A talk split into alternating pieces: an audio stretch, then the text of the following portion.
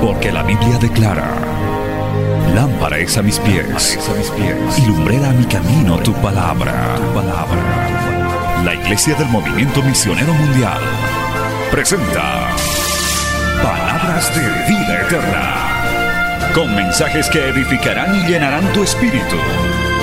Con ustedes, el mensaje de hoy. Bienvenidos a Palabras de Vida Eterna.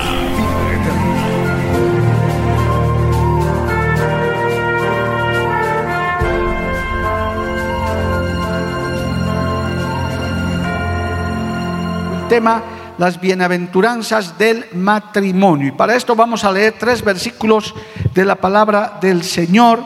El primero está en Mateo capítulo 5, aleluya, y los siguientes dos están en Proverbios y en Tesalonicenses. Mejor vayamos primero, directo a primera de Tesalonicenses 4 para ganar tiempo, aleluya, y así solamente mencionamos Mateo capítulo 5, que es el famoso Sermón del Monte, el Sermón de las Bienaventuranzas. Muy bien, Primera Tesalonicenses capítulo 4, verso 4. Le voy a rogar que se ponga de pie por reverencia a la palabra del Señor.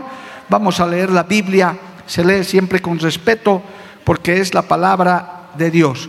Por supuesto, damos la bienvenida a las visitas, a quienes están viniendo quizás por primera vez interesados en esta, en esta temática. Gloria a Dios. Primera de Tesalonicenses capítulo 4, verso 4. Dice así, un texto muy clarito y muy contundente.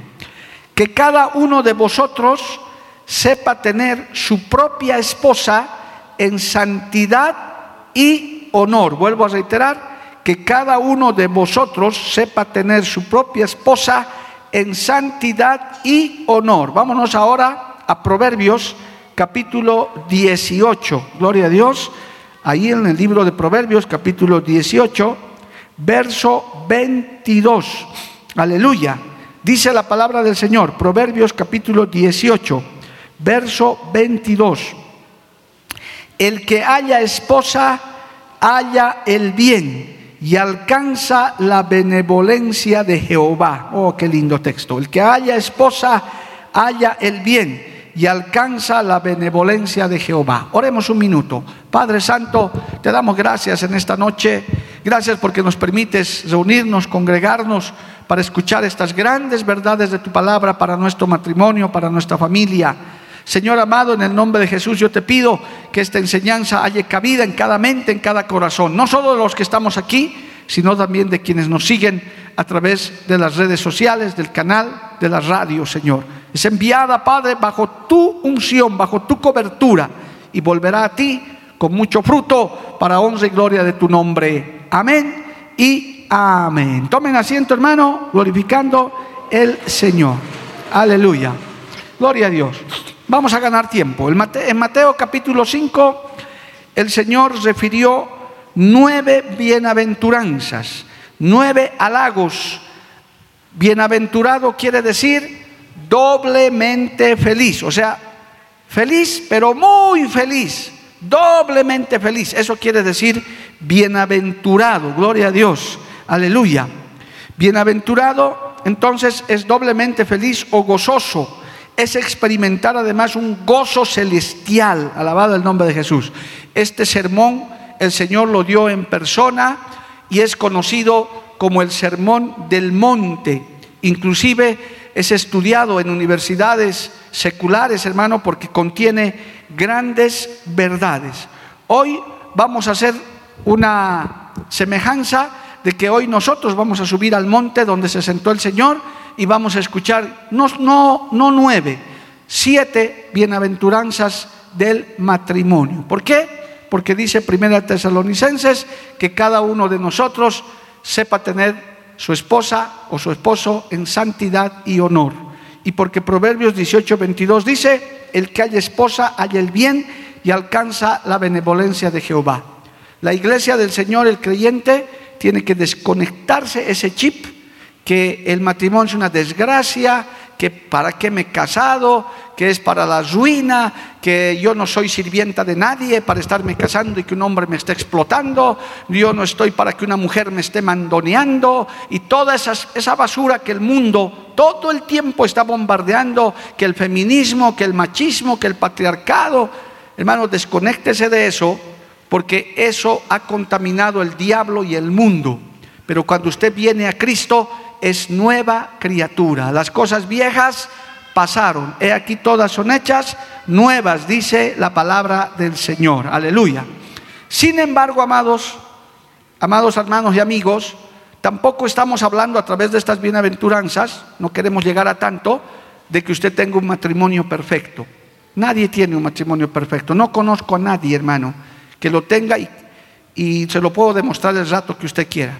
Ni yo He estado en auditorios nacionales e internacionales con grandes hombres y mujeres de Dios casados y les he mirado y les he dicho, pastor, usted quizás tiene su matrimonio perfecto, usted que es una autoridad, es un hombre de Dios. Y él decía sinceramente, no, yo también tengo luchas y tengo problemas. Y eso es verdad, gloria a Dios. O sea que no pretendemos que usted no se vaya de aquí desanimado y diga, uh, mi matrimonio es una desgracia. Entonces, no, no, no, no. Estamos en proceso, pero podemos ir aprendiendo. Los matrimonios jóvenes con mayor razón. Los matrimonios antiguos, esforzarse, amado hermano, no está todo perdido, todavía estás en esta tierra, todavía podemos hacer algo, porque también en consejería hay gente que me dice, pastor, ya es tarde para mí, ya, ya estoy con el hogar destruido, nadie me ha enseñado. No, no, nunca es tarde. El Señor es obrador de maravillas, obrador de milagros. Él restaura hogares, restaura familias. De la nada él puede hacer grandes cosas. Amén. Con Dios no se puede decir es imposible, porque Dios dice, para el que cree, todo es posible. Así que con esas aclaraciones, amados, yo les quiero aclarar que no estamos hablando, no le está hablando don perfecto a los imperfectos, no de ninguna manera, hermano. Yo soy como ustedes, de carne y hueso, tengo una familia con todas sus luchas y sus batallas diarias, una esposa que hoy no me pudo acompañar porque está con otras responsabilidades, que tenemos las mismas batallas que todos. Pero una cosa sí, hemos aprendido a ser felices con Cristo en el hogar, con la palabra y sus mandamientos. Si usted se atreve a guardar los mandamientos de Dios, el diseño de Dios para el hogar, podrá superar todas las dificultades y llegar al final en victoria. Llegar al final de esta tierra y que lo recuerden como un buen papá, una buena mamá, un buen esposo, una buena esposa y que llegue al cielo y, cuando le des cuentas a Dios de tu hogar, el Señor te diga, sí, hijita, sí, hijito, he visto que te has esforzado, tal vez tus hijos no han sido los mejores, quizás tu marido no ha sido el mejor, tu esposita no ha sido, pero he visto lo que has hecho, te has esforzado, has hecho todo lo posible, porque le vamos a dar cuentas a Dios primero de nuestra familia, de nuestro hogar, papás, mamás. Vamos a dar cuenta a Dios de nuestra herencia. ¿Cuál es nuestra herencia? Nuestros hijos esos niños, esos, esos jovencitos, esos hijos que Dios nos ha dado. Dice la Biblia, herencia de Jehová son los hijos y cosa de estima el fruto del vientre. Amén, gloria a Dios. Bien, amados, vamos al tema entonces con esas advertencias para que usted un poquito se desconecte de eso, ¿verdad? Si no, venga y diga, quiero a ver, a ver, ¿qué consejo me puede dar este predicador para que yo pueda mejorar mi matrimonio? Si usted viene con esa mentalidad, va a recibir algo de Dios. Primera bienaventuranza, gloria al nombre de Jesús. Bienaventurados los esposos y esposas que siguen románticos y afectuosos como desde cuando eran novios. Esto es, mantener el romance, mantener el cariño, mantener el amor, hermanos, del esposo hacia la esposa. Pese a que pasen los años, transcurran los tiempos, hermano querido, usted decida, óigame bien, varón, mujer, usted decida amar a su esposa y amar a su esposo. El amor es una decisión, no depende de las circunstancias, no depende del, estado físico de tu esposa, no depende de la economía, no depende ni siquiera, hermano, de tu nivel espiritual. Ya has hecho un pacto delante de Dios, ya has hecho un pacto delante de las autoridades, lo único que te toca es cumplir y amar a tu esposa como Cristo ama a la iglesia y sujetarte a tu esposo como la iglesia se sujeta a Cristo. ¿Cómo se hace eso? Llenando y llegando de amor, de palabra tierna, comprensible, siempre a tu esposa y a tu esposo, aún en medio de la discusión. Colosenses capítulo 3, verso 19 dice, gloria al nombre de Jesús, Colosenses capítulo 3, verso 19 dice, quiero leerles esto, gloria a Dios, dice, maridos, amad a vuestras mujeres y no seáis ásperos con ella. Pero antes dice en el versículo 18, casadas estén sujetas a vuestros maridos como conviene en el Señor. Lo mismo se repite en Efesios también. O sea, no es un, no es un por favor. Nadie se ha casado a la fuerza. Yo nunca he casado ni he escuchado. Es más, he sido abogado años. El que se casa a la fuerza, el que se casa contra su voluntad, ese matrimonio es nulo. Así era la ley antes. Yo nunca he visto que con una pistola en la cabeza digo, ahora diga sí, ya de una vez, te amo, diga. No, no, ese matrimonio no sirve. Todos nos hemos casado voluntariamente con la persona que amamos. Tú has hecho un pacto, varón, mujer, casado, casada. Amaré a mi esposa, amaré a mi esposo. ¿Hasta cuándo, pastor? Hasta que la muerte los separe. Eso queda sellado en la eternidad. O sea que no depende ni siquiera de tu buen estado del humor ni nada. Y qué lindo esos matrimonios que han aprendido a tratarse con cariño, con amor, con respeto, con palabras bonitas, con detalles, con flores, con invitaciones, con cenas románticas como la que hemos tenido el viernes. Qué bonito, yo me he gozado viendo esas 100 parejitas, hermano, unos mejor que otros, algunos con sus luchas, o la gran mayoría contentos, un lindo detalle. Que tal vez uno diga, sí, pastor, pero yo no tengo plata. No se trata de plata, no se trata de que, sino se trata de querer una pipoca una, una hamburguesa, un, por último, un paseo en el parque del barrio, ya es un detalle para una pareja, para decir, he estado pensando en ti, estoy contigo, hermano, acostúmbrate, especialmente los varones, a no ser áspero con tu esposa, ser romántico, ser cariñoso, aún en el momento difícil, somos cabeza del hogar, varones. Dios nos ha puesto como cabeza, somos jefes del hogar, Dios nos ha puesto no porque sea patriarcado, no porque sea machismo y esa basura que habla el mundo, es por el rol que Dios le ha dado al varón. Por tanto, nos toca tratar y cuidar a nuestras esposas como a coherederas de la gracia, como a vasos más frágiles, dice el apóstol Pedro. Alabado el nombre de Jesús.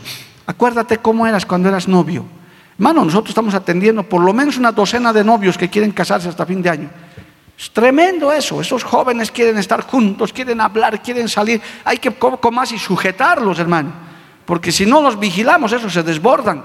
La chica no puede vivir sin el muchacho y el muchacho que le llama. Cada rato hay que estar llamando la atención. Y hermano, que te hemos dicho que no andes a solas. Si es que, pastor, es que no sé, es que, es que mis maripositas, es que no sé qué cosa. Así tienes que mantenerte hasta que la muerte los separe. Aún en esta iglesia donde tanto enseñamos de esto, hermano, pocas parejas llegan agarraditos de la mano, abrazaditos. Tienen licencia para hacerlo. Pocos. Todavía se ve en gran parte o llegan separados corriendo o la esposa se quedó por allá y el marido que tiene responsabilidad corriendo. ¿Y dónde está la esposa? Ya viene y la hermana con los tres guaguas viniendo apenas. Porque a veces, hermanos, nos olvidamos de esos detalles. Son detalles que la mujer... Varón, te doy un consejo. La mujer es de detalle. Te lo aseguro. No porque sea mi esposa ni por... No, todas las mujeres son así. Es una mujer de detalle. La mujer está diseñada así. Les recomiendo el libro, creo que en la cena también lo hice. Hay un libro que se llama Distintos por Diseño, de John MacArthur. Véalo en internet, cómprelo o también hay otro libro que se llama Los cinco lenguajes del amor. Así uno va a aprender a tratar a su esposa y a tratar a su esposo. Mujeres también, déjense amar, déjense hacer atención. Algunas se ríen. Ay, mi marido va a venir con flores. ¿Qué, le pasa a este? Y él, con sus florcitas, el marido romántico, dice, mi esposa lo ha votado. Entonces, quitas las ganas de que ese hombre se esté esforzando porque quiere conquistarte, quiere mantener la llama del amor encendida. Recibe este consejo, bienaventurados los esposos y esposas que se mantienen románticos, siempre como cuando eran novios. Alabado el nombre de Jesús. Amén. No te olvides de eso, no puedo ir en más detalles por el tiempo, en el libro hay más detalle, pero mantén eso, hermano, te va a ayudar. Y no uses el pretexto que he dado en la introducción. No, a mí, a mí siempre me han tratado mal en mi casa, me han dicho yo calla, me han dicho esto, me han dicho el otro, me decían y milla. A mí yo soy igualito, genio y figura hasta la sepultura. No, no, por favor, hermano. Genio y figura hasta que Cristo llega a tu vida. Amén. Dele un aplauso a Cristo. Alabado el nombre de Jesús. Gloria a Dios. Segunda bienaventuranza, hemos dicho siete, me estoy, me estoy haciendo un resumen. Segunda bienaventuranza, bienaventurados los esposos y esposas que son pacientes y considerados con sus cónyuges como lo son con sus amigos, hermanos y demás prójimos. Hermano, cometemos ese error. Hay esposas y esposos que atienden mejor a su parentela, al hermano, hasta al pastor, hermano. A mí me ha tocado llamar la atención. Cuando he ido a algunos almuerzos o actividades especialmente de invitación, no, no, no, al pastor. Yo decía, ven hermanita, con mi esposa ahí, sírvele primero a tu marido, después estoy yo, primero esto. No, pero usted es el pastor, soy tu pastor y gracias por la honra, pero no hagas eso. Primero es tu esposo, siempre. Después de Dios, primero es tu esposo. Alabado el nombre de Jesús. O a la inversa, esposos que saben tratar bien a todos, pero a su esposa como sea, no son pacientes. Al primer error ya están con el hacha en la cabeza. Pero a otros que les fallan, no, no hay problema, hermano, tranquilo. No, no, no te preocupes, pero tú no me vas a fallar. A la esposa la tienen amenazada, al esposo lo tienen amenazado. Hermano, bienaventurado si eres de ese trato considerado. ¿Cómo se ha perdido, hermano? Qué triste. Aquí quizás los jóvenes ya ni ven, pero aquí hay los antiguitos como yo. ¿Cómo era, hermano? Abrirle la puerta de la movilidad, cómo se cedía el espacio. En, las movilidades públicas dabas el asiento a los mayores. Tristemente hoy en día esa educación de urbanidad se ha perdido, hermano. Por eso hasta los jóvenes de vez en cuando yo peleo con ellos. Te miran y te saludan. Te la manito nomás. Nada más, hermano. No hay el buenas tardes, pastor, buenas tardes, o hermano, bueno, por último. Otros ya me han dicho paz, ¿no ve? Ya sabes, ya les he quitado esa maña a los jóvenes. Buenas noches, paz. Como que paz. Soy Lima, no soy paz. Si no quieres decirme pastor, dime hermano, somos hermanos. Entonces, hermano, ¿cómo se ha perdido? Pero usted no pierda eso en la casa. A la esposa, considérele. Sea, las esposas se equivocan, los esposos se equivocan. Seamos, hermanos, pacientes, considerados. Si lo somos con la gente de afuera, con nuestra parentela, con nuestros hermanos, con nuestras hermanas, nuestros cuñados, ¿cómo no lo vamos a hacer con nuestra esposa, con nuestro esposo? Ser pacientes, considerados, alabado el nombre de Jesús. Dice el libro de Lucas capítulo 21, a ver, Lucas capítulo 21, verso 19, vamos a ver este texto nada más. Pero qué bueno es ser amable, respetuoso, considerado con la esposa, con el esposo. Lucas 21, 19. Vamos a ver qué dice esto. Ah, qué lindo texto. Dice, con vuestra paciencia ganaréis vuestras almas. Estamos viviendo en un mundo tan agitado. Ahorita mismo, hermano, esta ciudad estaba de cabeza. He tardado una hora en cruzar el centro para llegar acá. Pero uno dice, ¿para qué me voy a desesperar? ¿Para qué voy a estar tocando bocina, peleándome con el de la derecha? ¿Para qué ya? Si tengo tiempo, porque uno sale a tiempo. ¿Cuánto más si eres paciente con la gente de afuera, con tus hijos, con tu esposa, con tu esposo? Ser considerado, amable, respetuoso, hermano, varón, mujer. Siempre has respetar a tu esposo. Hay esposas y esposos que se quejan en vez de hacerme respetar mi marido, él más se ríe cuando me hacen bullying. En vez de hacerme respetar mi esposa, ella más es la que le aumenta. Nunca ridiculices ni a tu esposo ni a tu esposa, hermano. Eso es algo muy feo que puede lastimar. Si ha cometido un error, más bien tienes que hacerlo respetar, defenderlo, ayudarlo, alentarlo. ¿Cuántos dicen amén, amado hermano? Es tu esposa, es tu esposo, carne de tu carne y hueso de tus huesos, dice la Biblia. Si eres incapaz, hermano, en estas dos bienaventuranzas, de no poder amar a tu esposa y no poder ser considerado con tu esposa, con tu esposo, como estamos viendo esto, El resto es cuento, porque con la gente, hermano, no, pero tienes que empezar por tu esposo, por tu esposa, porque son una sola carne, como dice la Biblia, amado hermano. El que ama a su esposo, a su esposa, a sí mismo se ama, porque ya no son más dos, son una sola carne. Paciencia, respeto, amabilidad, consideración. Alabado el nombre de Jesús. Una palabra atenta, pedir por favor. No estar llegando a mandar a la casa, hermano, o las mujeres irrespetuosas que a los maridos les pasa. Hermano, ¿cuántas veces no hemos llamado la atención a hermanas casadas que decimos, hermana, nos vas a ayudar? Sí, pastor, no hay problema, cuente conmigo. Sí, pero habla con tu esposo. No, eh, ya va a decir, yo aquí mando, yo aquí manejo. Sí, pero hermana, ¿cómo es posible? Eh, ya nomás dice, ¿qué va a decir? Pues, ¿qué va a decir? ¿Eso es respeto al esposo? No, hermanas, hay que respetar al esposo, hay que honrar. Es tu esposo, es tu cabeza. Entonces nos hemos dicho, vaya y pregunte. Es más, algunos que les hemos invitado a hacer trabajos en la iglesia de liderazgo, les hemos invitado a su esposo, a su esposa. Hermano, por favor, ¿le puedes dar permiso? ¿Qué piensas tú que nos ayude? Y algunos esposos, la gran mayoría, dicen, no, no hay problema, pastor, claro, mi esposita siempre quiere ayudar, está bien, no hay problema. La gran mayoría, uno que otro se opone. Pero eso habla de consideración, de respeto, de amabilidad, alabado el nombre de Jesús. Y si eres así con el resto, cuánto más con tu esposa, con tu esposo. Dale un aplauso a Cristo, aleluya. Gloria a Dios. Tercera bienaventuranza, vamos bien con el tiempo. Tercera bienaventuranza. Bienaventurados los esposos y esposas optimistas y con buen sentido del humor y que aún las cosas malas o momentos malos lo ven con optimismo y no se ahogan en un vaso de agua, hermano.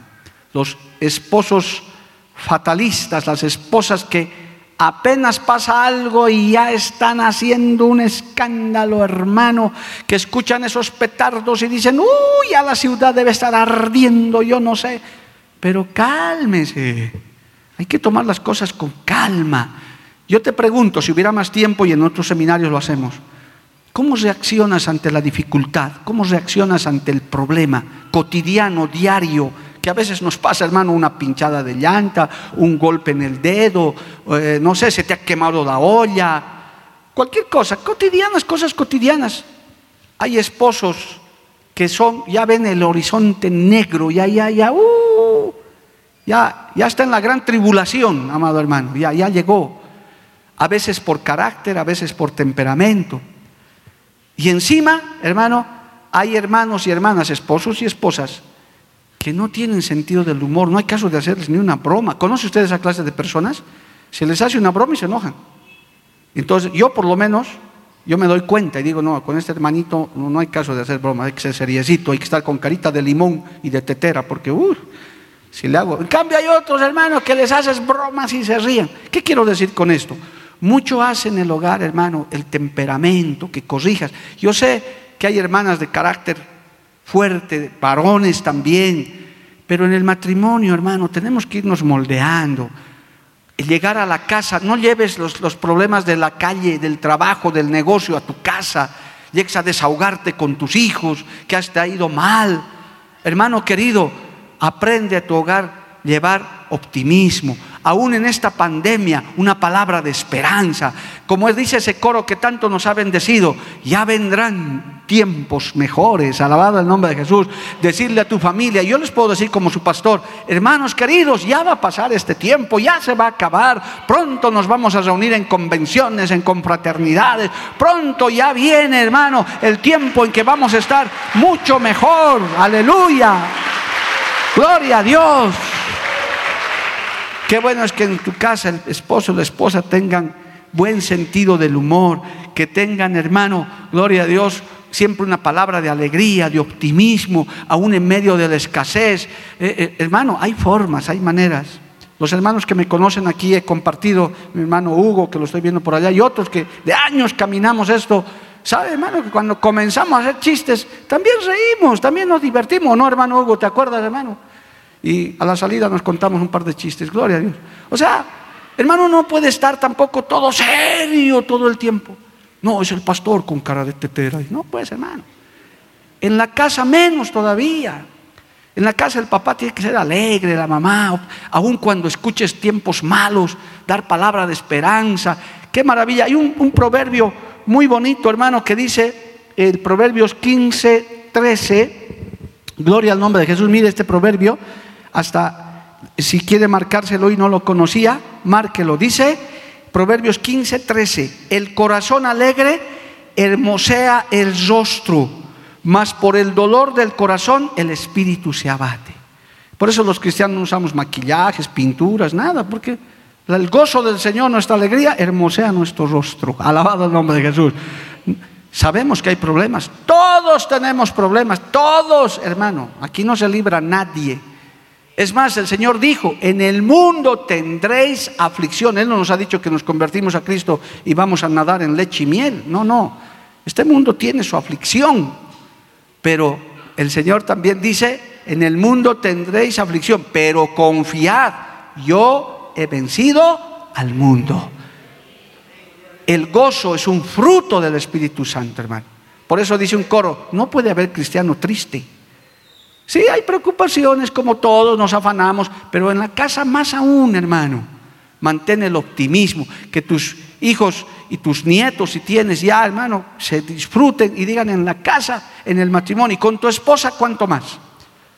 Nosotros jugamos a veces hasta hacernos, hermano, escapar en la casa con mi esposa, jugamos, correteamos como niños. Y eso alegra el matrimonio, eso alegra la relación, alabado el nombre de Jesús. Y si, y si tienes buen sentido del humor, qué bueno, hay, hay humor sano, uno que uno puede reírse. Dice que la risa es muy saludable. Mire lo que dice este, este proverbio más para acabar esta bienaventuranza. Proverbios 17, 22, dos capítulos más adelante. Proverbios 17, 22. El corazón alegre constituye buen remedio, mas el espíritu triste seca los huesos. Más bien que usted tiene barbijo ahora, por este tiempo, y no se ve si usted se ríe, se enoja, no sé. Yo veo puro enmascarados desde aquí, hermano, pero un poco de humor. ¿Y qué dice aquí? Es un buen remedio, hermano. Por eso dice yo, me río de los problemas, dicen algunos. Ah, ¿Qué voy a hacer? Amargándome. De todas maneras, Cristo está conmigo. Muchas son las aflicciones del, justo, pero de todas Jehová los libra. Alabado el nombre de Jesús. Estamos con Dios en tu hogar, hay optimismo, hay esperanza, hay buen humor. Vamos para adelante en el nombre de Jesús. Dale un aplauso a Dios, hermano. Bendito el nombre de Jesús. Amén. Número cuatro, cuarta bienaventuranza.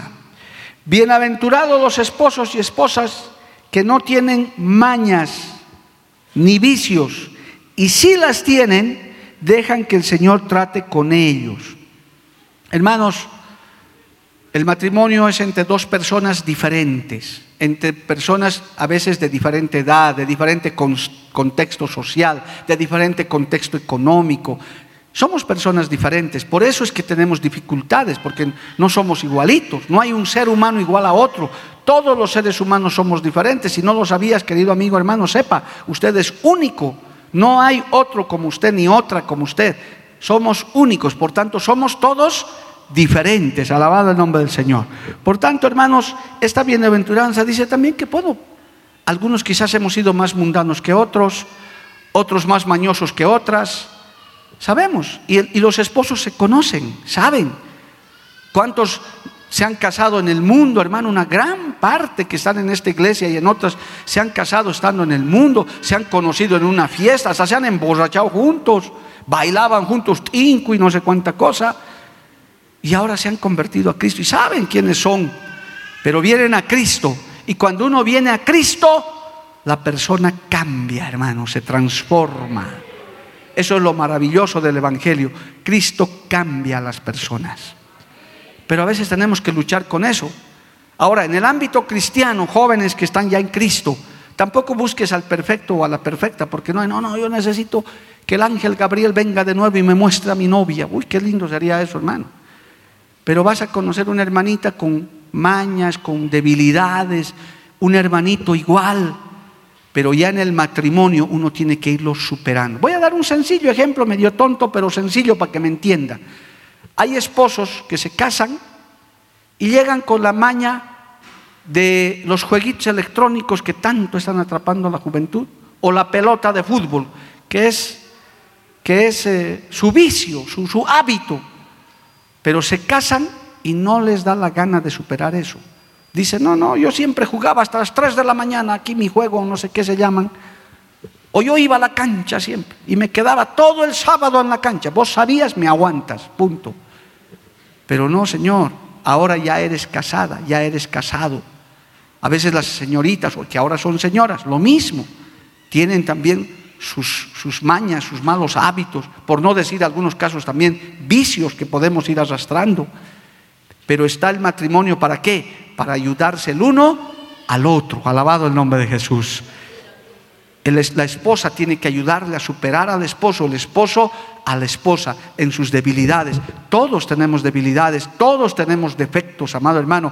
Cristo va procesando día a día y hasta el día que vayamos al cielo vamos a seguir luchando. Tal vez somos medios flojos, tacaños o tacañas. Hermano, aquí yo tenía una pequeña listita en esto, algunos son gastadores y se van conociendo la, pareja, pero se van ayudando. No puede ser en el matrimonio de decir, bueno, yo he sido así, gastador siempre, así que la plata que me das lo hago volar en un día. No, porque ahora ya estás casado, estás casada. Ahora debe ayudarse el uno al otro. Acuérdese lo que dice Eclesiastés, cordón de tres dobleces no se rompe. El esposo, la esposa y con la ayuda de Cristo. Todos tenemos hermanos. nadie se ha casado con don perfecto ni doña perfecta. Nadie. Tenemos nuestros defectos, nuestras luchas, aún en lo espiritual. ¿Cuántas esposas están luchando con sus esposos medio flojitos? ¿Cuántos esposos con sus esposas medio flojitas? Y hay que estarle animando. Noveleritas por ahí todavía hay. Bueno, esta noche no hay ninguna. Las hermanas noveleras digan amén. ¿Eh? Ya hemos erradicado toditas. Sabía yo eso. Pero en otras partes hay, hermano. En otros lugares hay.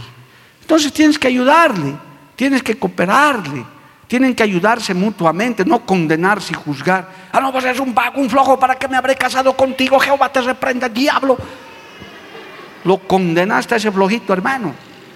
Tienes que ayudarlo, o a esa flojita, o a esa descuidada, o a esa tacaña. Hay mujeres que son tacañas, hermano. Permítame un paréntesis para, para hacerle sonreír un poco.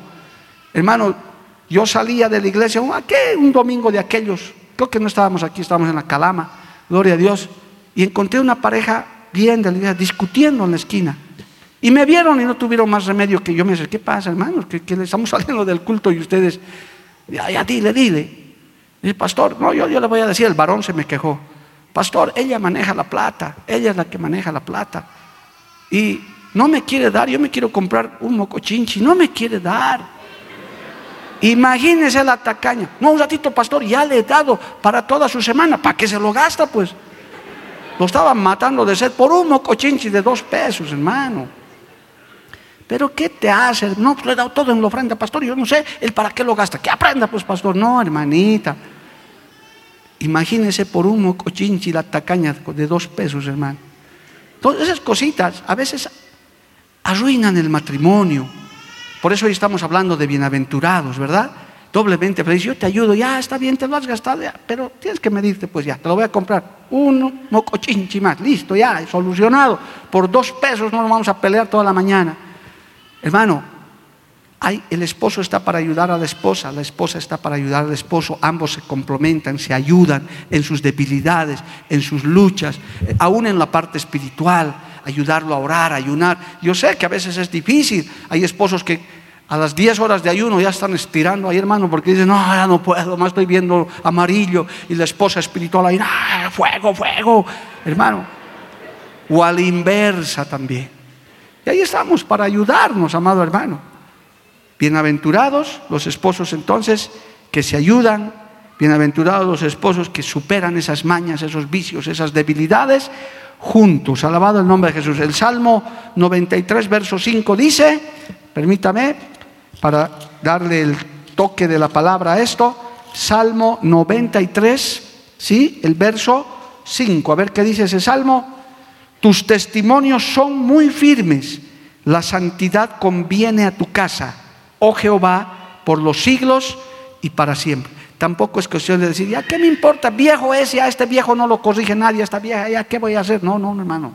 Estamos hablando de un matrimonio que se respeta, un matrimonio que se ama, un matrimonio en el que el varón se preocupa por la esposa y la esposa por el esposo. Gloria al nombre de Jesús. Me preocupa tu debilidad, no puedes superar, mi amor.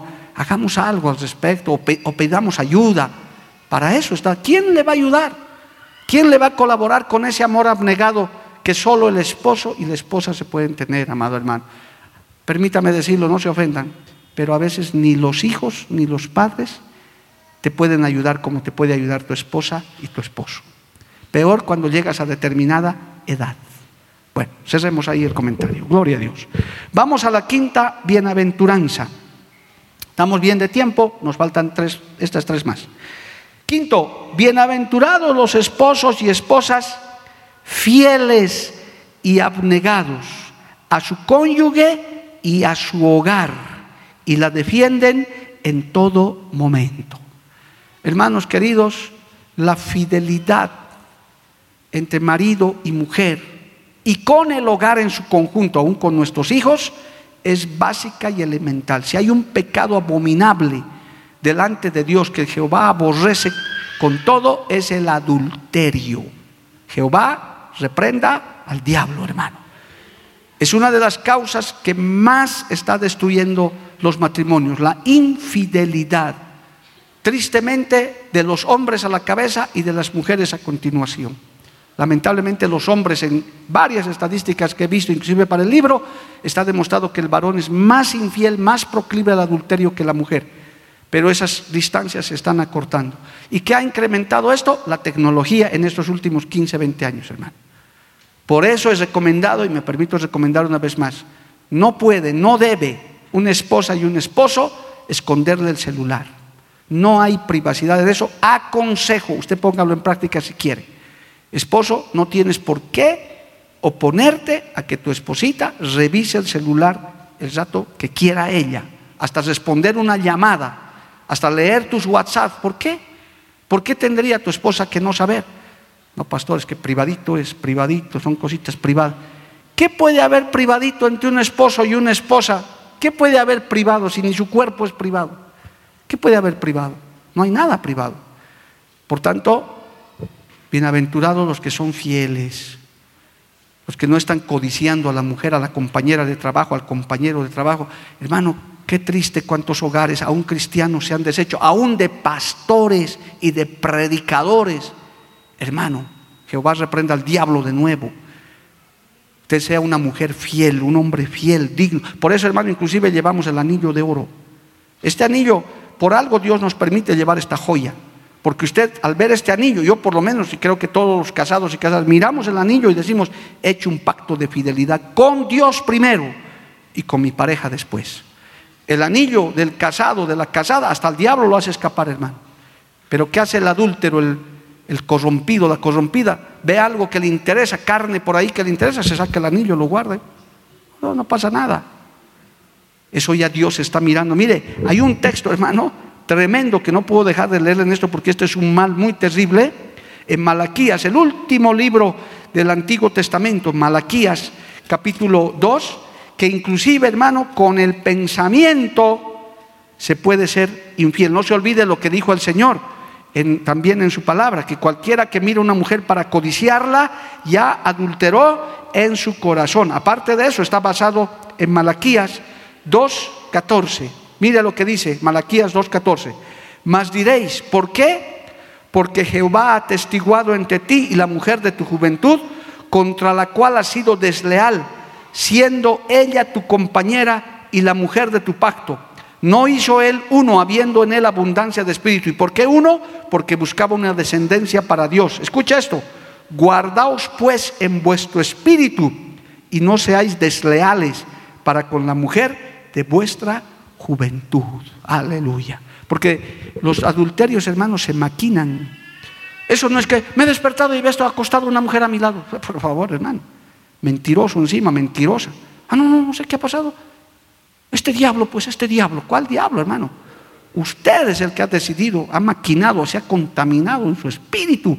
Jehová que nos guarde a todos, porque aquí no se libra nadie de eso, amado hermano. Uno tiene que saber cuidarse. Tu esposa tiene que confiar plenamente en ti, porque no andamos juntos a todas partes.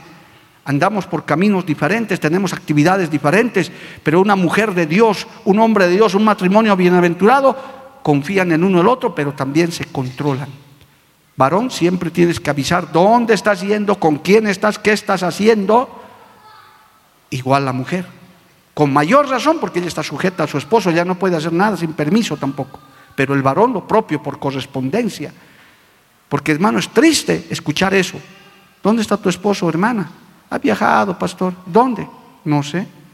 ¿Cómo no sabes? Si no, no me ha dicho. ¿Y te ha llamado? No, está sin celular. Lo había dejado en la casa, el mayudo lo deja en la casa todavía. ¿Cómo, no, ¿Cómo van a hacer eso, hermano? Pero un matrimonio fiel, uno le dice, pues, mi amor, estoy yendo a tal parte, estoy haciendo por trabajo, por negocio, me vas a llamar, nos vamos a contactar. Y están pendientes. Porque hermano, aquí nadie se puede hacer al fuerte. No, pastor, ¿qué le pasa a mí? Ninguna filistea, ni cananea, ni esa fea, nadie. Somos carne. El rey David un hombre conforme al corazón de Dios sabe su historia y si no lo sabe, querido amigo, hermano, le podemos dar los textos de la palabra. En el tiempo en que se iba a la guerra, el rey David se quedó mirando de la terraza, paseándose en su terrado y de pronto miró una mujer desnuda bañándose. ¿Qué tenía que hacer el rey David? Me voy. Que se vista esa mujer, general, coronel o su guardia. ¡Qué vergüenza! Eso debería haber hecho el rey David. Pero dice que se quedó mirando, codició, la hizo llamar, se acostó, la embarazó, consumado. Eso no, él lo planificó todo. Imagínense el rango de David. La Biblia no es condenada, además. Aquí nadie puede decir, ese pues será David, yo soy fulano, ¿no? o fulana, conmigo nada. Nunca podemos decir eso, hermano. El que esté firme, mire que no caiga. Y la historia es larga de David, fue terrible, hermano cuando se embarazó la mujer, de un leal general, Urias Eteo. Y lo hizo, le dijo, anda a tu casa, anda, anda, anda a descansar. Y el general fiel, nada, durmió en la puerta del palacio.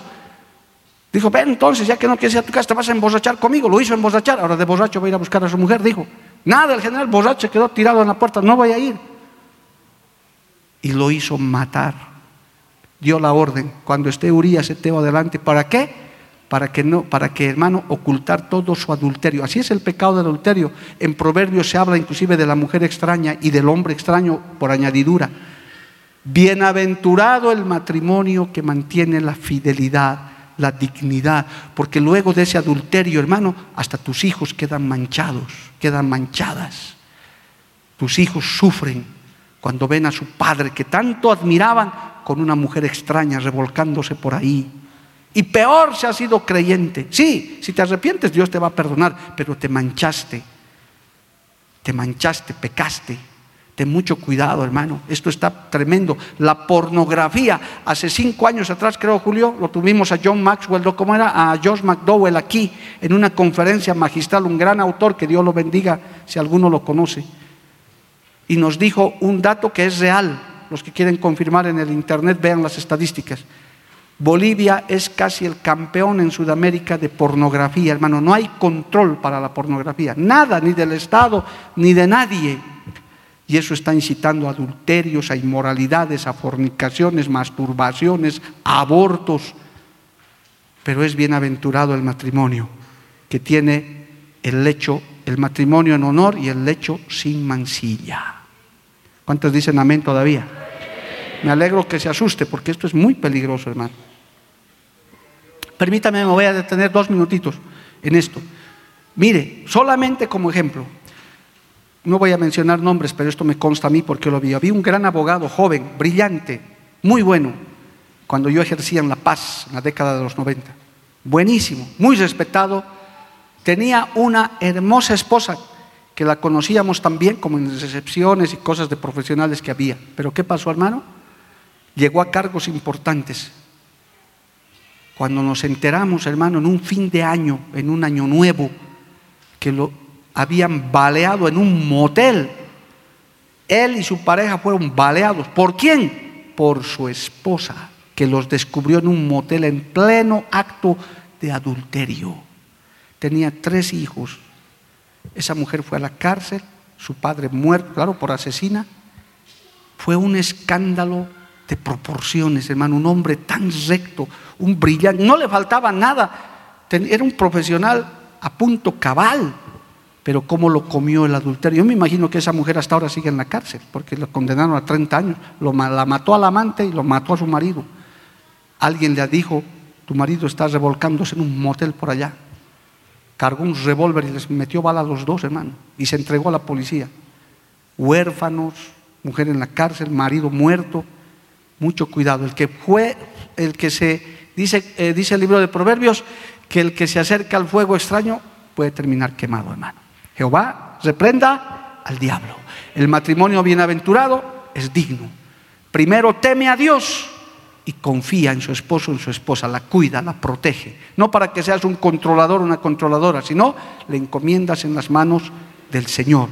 Y eres digno de confianza, eres digna de confianza, que no hay un rasgo de sospecha por ahí, menos si conoces a Cristo, menos si conoces esta palabra, porque estarías pisoteando la sangre de Cristo. Amén. Dale un aplauso a Dios, hermano. Bendito el nombre de Jesús. Penúltimo, y ya vamos a las preguntas, los que están queriendo preguntar, pregunten bien concreto, no me cuenten su testimonio hermano, que no hay tiempo para leer, bien concreto si hay preguntas. Sexto, bienaventurados los esposos y esposas que dan prioridad a Dios en su casa y en su hogar, y que apartan un tiempo para orar, leer la Biblia, asistir a la iglesia, es decir, bienaventurados los esposos que ponen a Cristo en primer lugar. Dios está primero. ¿Cuántos dicen amén, hermano? Dios está primero. Antes que tu esposo, antes que tu esposa, antes que tus hijos, está Dios primero. Julio, busquemos ese texto que dice, el que ama padre, madre, creo que está en Mateo 9 por ahí, el que ama padre, madre, esposo, esposa, más que a mí, no es digno de mí. Algo así dice ese texto. Hermanos queridos, pon a Cristo en primer lugar. Pon tu vida espiritual en primer lugar. Pon la iglesia en un lugar muy especial en, tu casa. No descuides tu vida espiritual. Hay un fenómeno que está pasando entre los recién casados. Se casan y se desaparecen de la iglesia, dejan sus responsabilidades, ya no quieren ni venir, se vuelven flojos. Terrible, amado hermano. No puede ser eso. Bienaventurados los esposos que ponen su vida espiritual, su relación con la iglesia en primer lugar. Aprenda a orar juntos. Si yo preguntara en esta noche a los creyentes que están aquí, ¿cuántos esposos oran juntos? Estoy seguro que me puedo llevar una sorpresa. ¿Cuántos se levantan, no sé, en la noche, en la mañana, en la tarde? ¿A qué hora será tu tiempo de oración? Oraremos juntos, agarraditos de la mano, marido y mujer. Te doy el consejo. Aprende a orar juntos con tu esposa, un tiempito con tu esposo. Oren juntos que tu esposa ore por ti, varón, varón ora por tu esposa y si tienen hijitos, por sus hijitos también. Oren por ellos, cúbranos con la sangre de Cristo. Lean la Biblia juntos. Me alegro que si hay aquí matrimonios, hayan venido juntos, hayan pensado, yo no, vamos a escuchar. Tenemos que ir a escuchar a ese predicador o al pastor si eres de la iglesia. Gloria al nombre de Jesús. Mateo 10:37, para que usted se anote, amado hermano, y lo lea. No ponga a Dios en último lugar. No es que trabajo, es que estudio, es que estudio en un trabajo, es que trabajo en un estudio. No, hermano. Aquí el asunto es, primero, el Señor en tu relación, entrónalo en tu relación. Mateo 10:37. El que ama a padre o madre más que a mí no es digno de mí. El que ama a hijo o hija más que a mí no es digno de mí. Es decir, primero está Dios tu vida espiritual, tu relación, como hemos enseñado el anterior lunes, con la presencia de Dios es que se riega el huerto del hogar, hermano. Pero si te vas a apartar de Dios, te puede entrar cualquier cosa, adulterios, inmoralidades, hermano, frialdad en tu relación. Qué bueno es cuando Cristo está en el hogar. Gloria al nombre de Jesús. Amén, amados hermanos. Última bienaventuranza, para luego responder las preguntas. El pastor Weimar, por favor, si está que nos lo vaya seleccionando ya las preguntitas para hacer rápido. Última bienaventuranza. Bienaventurados los esposos y esposas que son sabios en la administración de sus recursos económicos y que son fieles con Dios y no tienen discusiones al respecto. Bienaventurados los varones, o perdón, los matrimonios, que saben en qué lugar deben manejar la economía. Hermanos queridos, va a ser necesario la iglesia, por el crecimiento que tiene, volver a enseñar sobre nuestros deberes económicos con el Señor y con su obra, porque creo que hay mucha confusión en eso. Siempre de lo que Dios te bendice, hermano, por ley de Dios y por amor al Señor, aparta el diezmo para Dios. Siempre, hermano, no le engañes al Señor. Aparta el diezmo. Yo no, hermano, no estoy en contra de ninguna teología, pero sí lo del diezmo es correcto, en esta obra se lo practica y es una gran bendición. Hasta yo he testificado muchas veces que lo que Dios nos ha prosperado en la, en la obra es porque hemos aprendido a dar. Hasta el día de hoy. Alabado el nombre de Jesús. Es más, le voy a dar solamente como testimonio.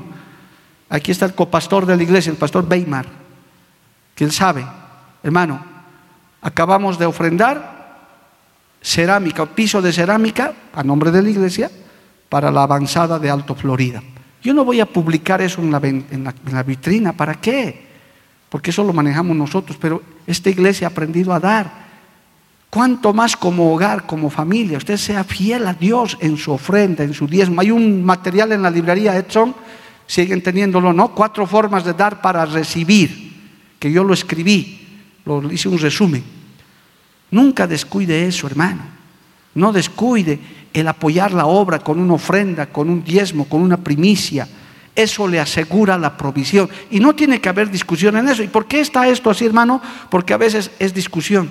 ¿Cómo pues vas a llevar tanto? ¿Qué te pasa? Ofrenda cada rato. Y el esposo. Y algunos creyentes, los dos todavía. Se entiende de un inconverso. Pero ¿cómo pues de un creyente, hermano? Si ganas mil, tu diezmo es pues cien. No es, no, mucho es cien. Treinta llevaremos. Acuérdese de lo que pasó con Ananías y Zafira. Mucho creyente piensa que, le está, que porque le está robando a Dios, Dios no se da cuenta. Dios sí se da cuenta. Hermano, sea fiel, aporte, de. Dice Lucas 6:38, más bienaventurado, dad y se os dará, dice ese texto, dad y se os dará, medida buena, apretada, remecida y rebosando dará en vuestro regazo. ¿Quieres que nunca falte la provisión en tu casa? Aprende a ser fiel también con lo material a Dios. Si usted se pone a pensar, hermano, Dios es tan bueno, siendo el rey de reyes y señor de señores, dueño del oro y de la plata, porque Él no necesita ni tu plata, ni, ni, mi plata, ni nada. Encima hasta huele mal los billetes, hermano. Pero Dios, a causa de bendecirnos, dice, denme a, a mí 10% y ustedes quédense con 90%. Si usted piensa razonablemente de un rey tan grande y poderoso, debería ser al revés. Yo soy el rey, 90 para mí, que ustedes vivan con 10. Pero Dios es bueno. ¿Cuántos dicen amén, amado hermano? Dicen, solo denme el 10. Y el 90 es para ustedes, es su bendición de ustedes. Y aún dice, si tú cumples eso, yo te abriré la ventana de los cielos y te bendeciré hasta que sobreabunde. Pero ¿qué pasa con los matrimonios? No, no, es mucho. ¿Cómo vamos a llevar tanto? Para el pastor es. Hermano, yo creo que en esta iglesia ya hemos superado eso hace rato. Es para el Señor, es para la obra de Dios. Vamos a enseñar sobre eso, hermano, en detalle, porque sé que hay mucha confusión. Inclusive algunos que no tienen un sueldo fijo, que son la mayoría, no saben cómo diezmar, porque dicen, ¿y cómo voy a diezmar? O sea, eh, es que yo no, yo no tengo sueldo, yo me gano porque fabrico pantalones, porque hago esto, porque hago el otro. Le vamos a enseñar, hermano. Pero sean fieles. Cuando tenga que apoyar, apoye. ¿Y cómo se da la ofrenda y el diezmo? Con gozo y con alegría. Nunca con tristeza ni por obligación, ni mirando mal al que le pide. No, hermanito. No se ofendan, amigos y hermanos de otras iglesias, no se ofendan. La iglesia ya me conoce, tal vez usted no me conoce mucho. Pero hermano querido, yo se los he dicho y se los voy a decir con cariño y amablemente. Usted cuando diezme y cuando ofrenda, a mí no me está haciendo ningún favor, porque yo no vivo de usted, yo vivo de Cristo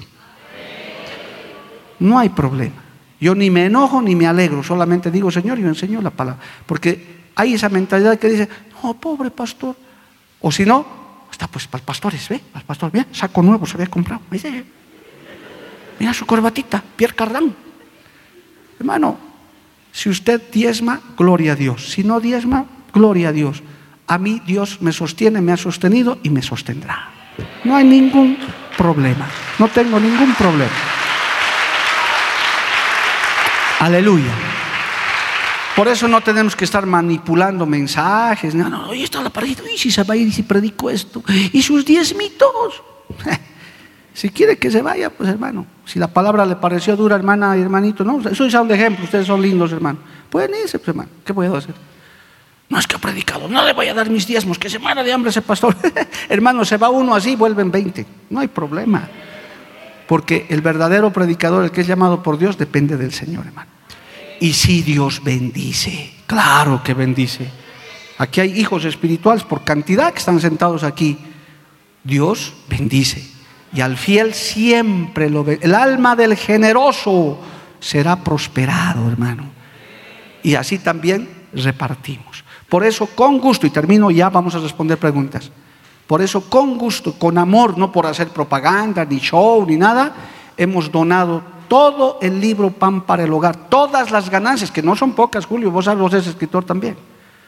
Hermanos, se gana de un libro, claro que se gana.